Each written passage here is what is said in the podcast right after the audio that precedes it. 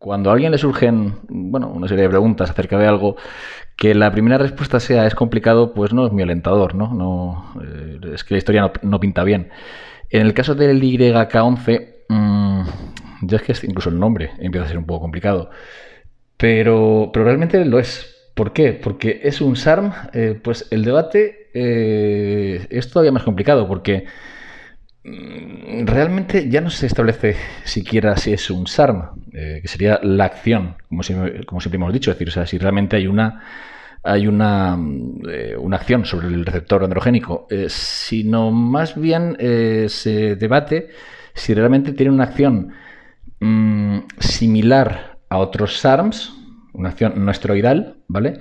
Si realmente actúa mm, como un inhibidor de la miostatina, que esto también dará para, para desarrollarlo, o si realmente tal cual estructuralmente es un esteroide, lo cual, mm, bueno, también exige, exige una explicación. En todo caso, el YK11, eh, digamos que no ha levantado toda la expectación que, yo pensaba que iba a despertar, porque desde luego rarito, rarito es, y prometedor sobre el papel también. Lo primero que convendría aclarar es, eh, ¿es el YK11 un esteroide? ¿Es un SARM? Mm, bueno, vamos a empezar por aclarar si es un SARM o no. Eh, ¿Es un SARM? Eh, sí. ¿Por qué? Porque realmente los SARMs eh, no hacen referencia tanto a su estructura como si habéis escuchado otros, otros podcasts de otros SARMs. realmente la familia de SARMs no proviene de un mismo sitio, es decir, no hay una. Es un poco como Estados Unidos, ¿vale? realmente hablar de identidad cultural, pues sí, sí, obviamente decir sí que la hay, pero desde luego decir, viene desde múltiples fuentes, ¿no? O sea, en Estados Unidos había británicos, había alemanes, había holandeses, había, en fin, pues es multicultural, ¿no? Y de ahí surgió una nueva, ¿vale? Cultura. Es un poco una analogía un poco extraña, pero viene a referirse un poquito a, lo mismo. En el caso de los SARMs, eh, bueno, estructuralmente eh, suelen ser bastante exóticos, bastante extraños eh, y de fuentes muy distintas. realmente decir, no provienen, no tienen esa facilidad estructural que veíamos en los esteroides, sino que realmente tienen pues, bueno, un origen bastante más complejo, bastante más extraño. ¿no? En el caso del YK11, la extrañeza viene eh, porque estructuralmente sí que tiene muchas, muchos parecidos con los esteroides. De hecho, ahora veremos eh, el pedazo de mezcla. O sea, para que veáis un poquito también que desde luego ni es sencillo ni los científicos están rascándose los huevos. O sea, realmente, realmente están dándole muchas vueltas a las, a las, cosas. ¿no? Eh, se habla de que el YK, veremos luego el tema esteroidal, es un inhibidor de la miostatina. ¿Lo es? Eh, sí, sí, en tanto en cuanto decir, eh, está probado que eleva los, niveles de folistatina. La folistatina, a su vez, eh, pues es, un antagonista de la acción de la, miostatina. Y aquí sería un poco simplificar, ya lo desarrollaremos un poquito también después, pero realmente elevar los niveles de folistatina sí que parece inhibir los niveles de miostatina, esto es lógico, y parece que el IRIA-K11 lo hace. Pero es que realmente la miostatina, eh, inhibirla o reducirla, en fin, mm, decir que eso mm, produce directamente hipertrofia muscular es simplificar mucho e irnos a estudios donde se le inhibió el gen de la miostatina, ratones y demás. Realmente no funciona como un interruptor on-off. La miostatina está ahí realmente también con una función. Eh, la analogía sería aquí parecida al catabolismo, anabolismo. Eh, realmente, para que exista anabolismo hace falta catabolismo. Pues bueno, el tema de la miostatina en seres humanos eh, funciona de manera similar. Realmente decir, la miostatina tiene una función muy importante, muy importante. Incluso a nivel de enfermedades como el cáncer, eh, en fin, la miostatina tiene una función. Entonces, inhibirla no parece algo tan mágico como se pensaba en los años 90, ¿no? Vamos a inhibir la miostatina.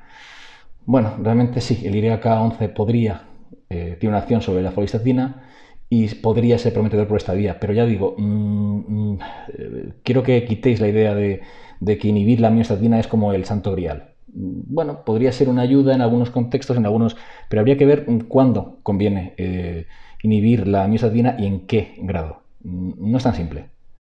Bueno, vamos a decir que si se clasifica como SARM, ¿vale? Es porque realmente los datos sugieren que tiene una acción muy selectiva sobre el receptor de andrógenos. Pero desde luego, estructuralmente, eh, sí que sería un asteroide. ¿Por qué?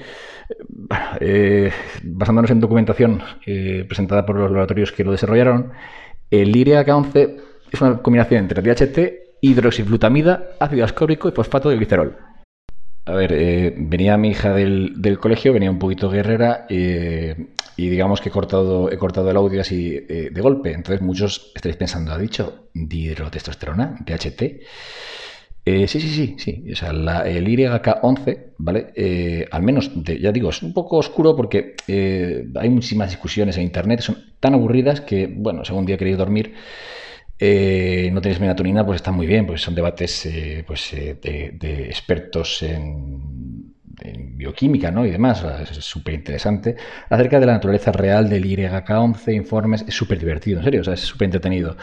Eh, es irrelevante y da igual, ¿vale? decir, eh, el hecho en sí es que es verdad que estructuralmente sería una combinación de DHT, de hidroxiflutamida, de ácido ascórbico, vitamina C, y fosfato de betaglicerol. Pero esto, dicho así, suena muy... Básicamente, decir, lo importante, lo que un poco hemos de retener, es que la estructura en sí eh, es esteroidea. Eh, es un derivado de la dihidrotestosterona muy exótico, jodidamente exótico, pero desde luego es un SARM en cuanto a función.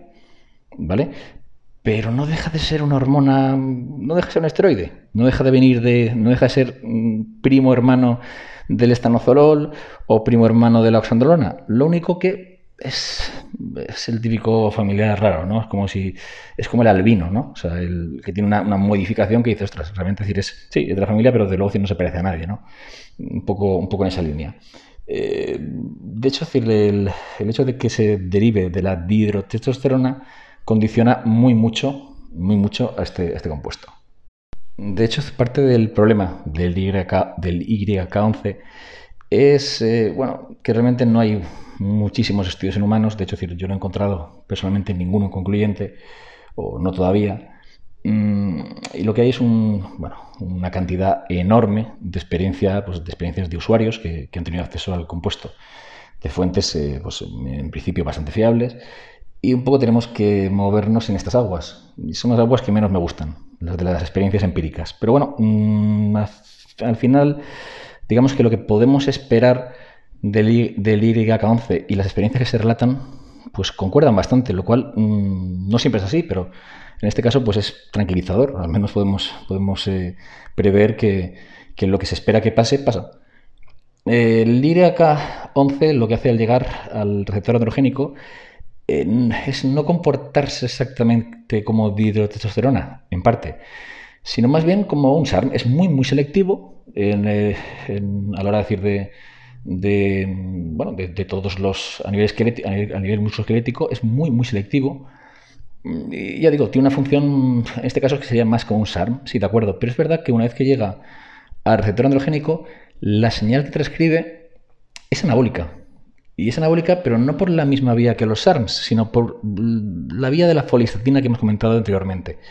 La folistatina es un antagonista de la miostatina, por tanto, un inhibidor eh, de la miostatina y eh, esto parece que es así, que realmente decir, el factor anabólico del DYK11 viene de aquí, porque cuando se, en las pruebas se administra eh, un, un, inhibidor, digamos, antifolistatina, ¿vale? Realmente no sé qué compuesto antifolistatina le, le administrarían, pero cuando se emplea antifolistatina, de repente el YK11, todos los efectos anabólicos desaparecen.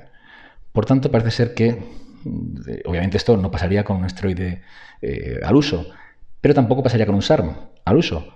Por tanto, eh, parece ser que la transcripción, que lo que hace en el receptor androgénico, tiene que ver, esa transcripción que se realiza, mm, el mensaje que envía tiene más que ver con el hecho de, de aumentar la folistatina e inhibir la miostatina que con cualquier tipo de perfil anabólico directo. Sin embargo, esto es lo raro y lo, un poco lo que hace que esto sea, este compuesto sea un poquito como, ya digo, el, esteroide SARM albino, es el hecho de que, de que sí que actúa como la DHT. Recordemos que la DHT, la dihidrotestosterona, no es que sea una hormona precisamente hiperanabólica. Tiene un gran perfil androgénico, pero anabólicamente no es especialmente llamativa. Em, bueno, ya hemos dicho que el, la IRAK11 está derivada de la DHT. Bien.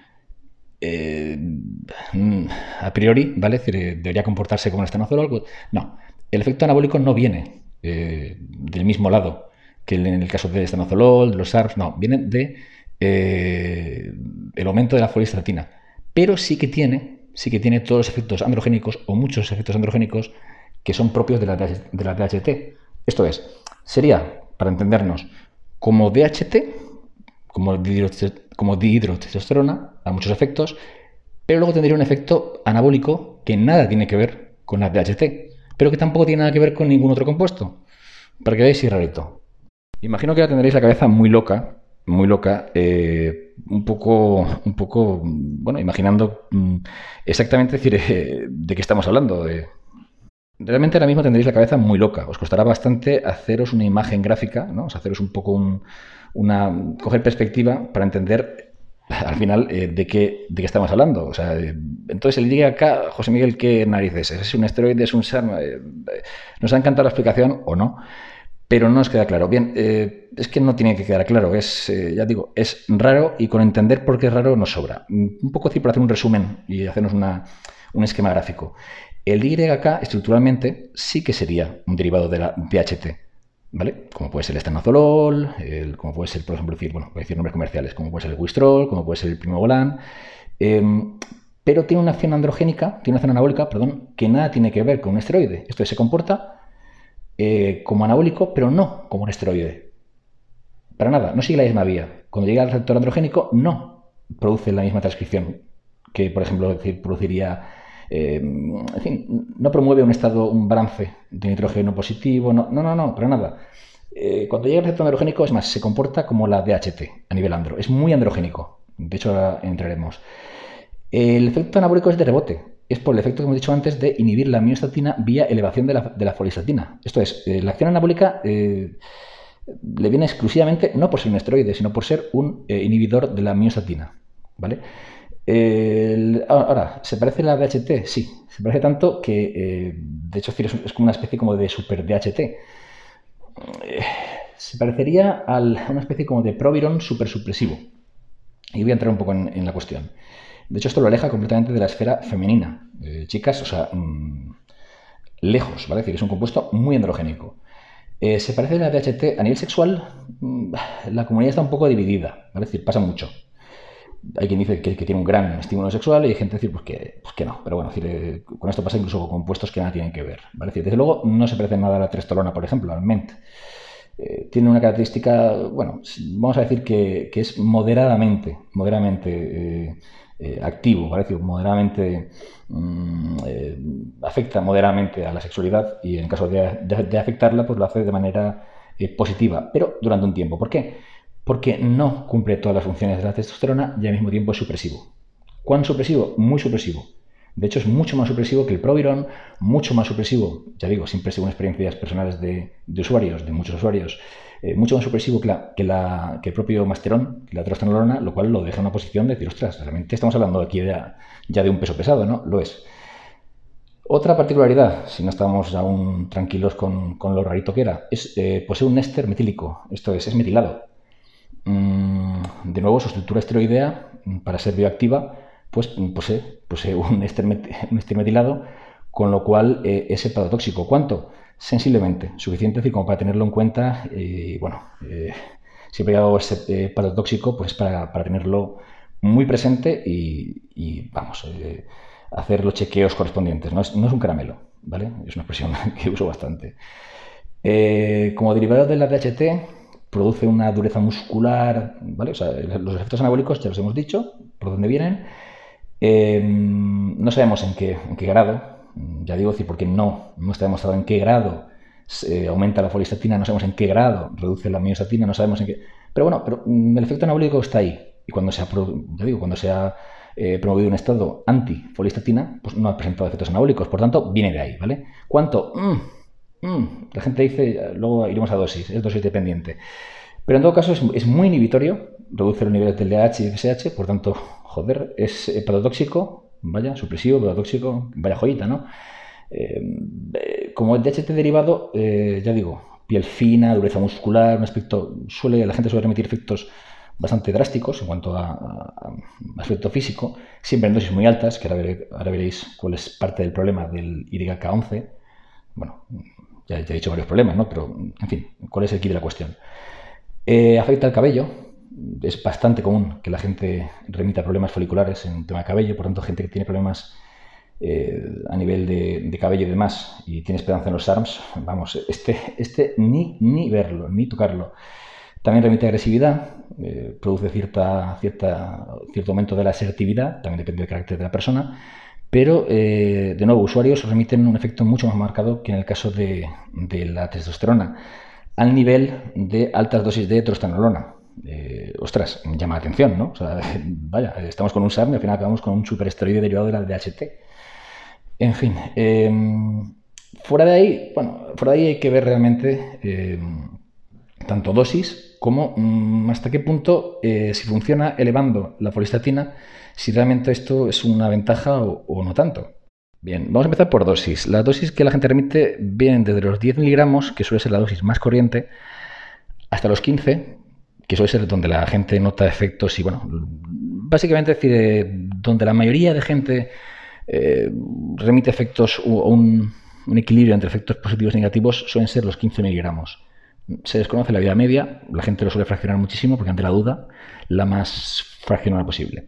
Eh, sin embargo, los usuarios que, en fin, siempre hay tarados para ilustrar para ilustrar, aparte para llenar el cementerio, para ilustrar un poquito, decir, pues nuestras mentes, ¿no? Eh, hay gente que está empleando 30 y más, ¿vale? Pero a partir de 30 miligramos la gente experimenta efectos anabólicos bastante notables y efectos androgénicos terribles, eh, bastante, bastante llamativos. Eh, si hemos dicho decir que el efecto androgénico es incluso muy superior a dosis de, dosis ya altas de, de trostanolona, si encima nos vamos al doble de lo, del usual, que son 15, nos vamos a 30, la gente desarrolla pues, eh, piel grasa, problemas, eh, en fin, pues, problemas con el cabello, es decir, todo lo malo que puede tener la, la BHT, pues lo tiene. ¿Cuál es el problema de esto? Pues que realmente es dosis dependiente.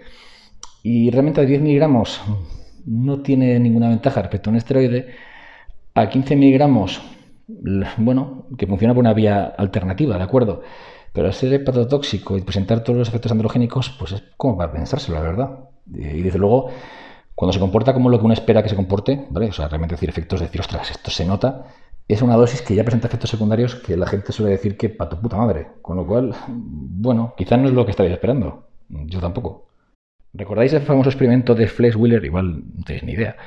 Eh, en el que se dijo que participó en un estudio para ver el gen de la miostatina que lo tenía inhibido y por eso está tan cachas. Eh, bueno, no voy a entrar en cuánto hay de cierto en esto o no, pero es verdad que hay mucho debate en torno a inhibir la miostatina y cuánto, mm, cuán bueno puede ser esto para temas de atrofia muscular y demás.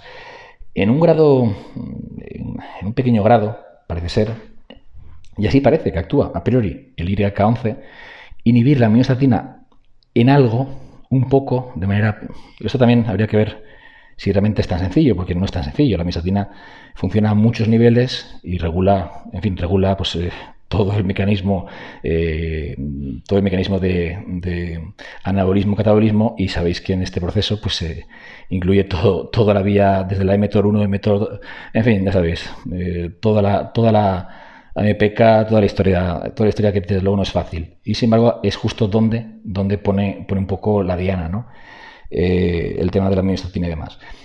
Inhibir la miostatina a niveles mm, moderados parece, parece que puede tener algún efecto positivo. Esto es, eh, eh, la folistatina sí que tiene un efecto positivo moderado, ¿vale? A nivel muscular. Problemas. La folistatina que se vende por internet y que habéis podido, no 100% falsa. Es rarísimo encontrar folistatina, rarísimo por no decir imposible. por tanto, eh, YK11 sería como la alternativa real a poder elevar los niveles de folistatina sin tener que ser engañado comprando folistatina. Sí, realmente eleva los, niveles de folistatina. ¿Esto es bueno? A ver, ¿cuál es el problema de la miostatina? Todos hemos visto, todos recordamos el experimento de los ratones supercachas a los cuales se desinhibió la miostatina o las vacas que tienen este problema, problema este, esta, bueno, este, esta anomalía eh, genética que les hace tener pues eh, inhibida o en parte inhibida la miostatina y es tener una masa muscular excepcionalmente enorme, ¿no? Sin embargo, la gente, cuando se, la gente, los, eh, cuando se han hecho biopsias musculares, se, se, percibe que hay una, en fin, no es una estructura muscular al uso. Sí, son músculos enormes, hay un desarrollo, una hipertrofia terrible, pero eh, realmente no hay un sustento de fibras lentas. Todos son fibras rápidas, glucolíticas, y encima con una estructura bastante anómala, eh, estructuralmente anómala. ¿vale? Es decir, eh, ya sabemos que, tenemos una arquitectura muscular, ¿vale? Pues bueno, mm, parece ser que son fibras incompletas, cortas, em, en fin, eh, no correspondientes a estructuralmente anómalas, ¿vale? Decir, el cual ya nos da una pista de por dónde van los tiros. ¿Por qué? Porque mm, realmente no solamente es que no, no, son, no hacen más fuertes, sino que realmente debilitan. O sea, si hacemos un, hacemos un, un ratio entre, bueno, una fórmula para saber exactamente eh, cantidad de músculo ganado, fuerza, vemos que por cada fibra ganada la fuerza se desmorona. Esto es, mm, llega un momento en el cual, además un momento bastante, en los estudios se ve claramente, un momento bastante rápido en el cual mm, no solamente es que ganar fibras no te haga más fuerte, sino que empieza a debilitarte. Eh, son fibras, ya digo, de una estructura bastante anómala em, y se ve que, en fin, pues hay una pérdida de enzimas mitocondriales, hay un agotamiento mitocondrial. Esto es, son fibras completamente, eh, bueno, eh, no voy a decir inservibles, pero desde luego decir no cumplen la función. Hay un crecimiento muscular, sí, pero no cumple la función muscular, con lo cual pues sería prácticamente, sería prácticamente inservible o al menos sería un lastre. Desde luego, decir, no es el músculo que estamos buscando, no es el músculo de desarrollo, no es el músculo que uno cuando empieza en culturismo por salud, por... Ahora reiré, salud. Ah, no, no, pero realmente si ya el músculo no es funcional, pues apaga y vámonos, ¿no? O sea, este es el colmo. Eh, ¿Cómo el, el IRAK11 afecta a la folistatina? Pues a ver, realmente eh, no hemos visto ningún flesh wheeler, no hemos visto ninguna vaca eh, de estas, eh, que son belgas, no sé, super hipertrofiadas. No, realmente el efecto es bastante sutil, bastante suave. Pero en todo caso, que sepáis que funciona por esta vía. Y ya habéis visto decir que el precio a pagar a cambio de tener ese efecto tan exótico sobre la folistatina es una ristra de efectos androgénicos que son bastante raros de encontrar en ningún otro compuesto derivado de la DHT.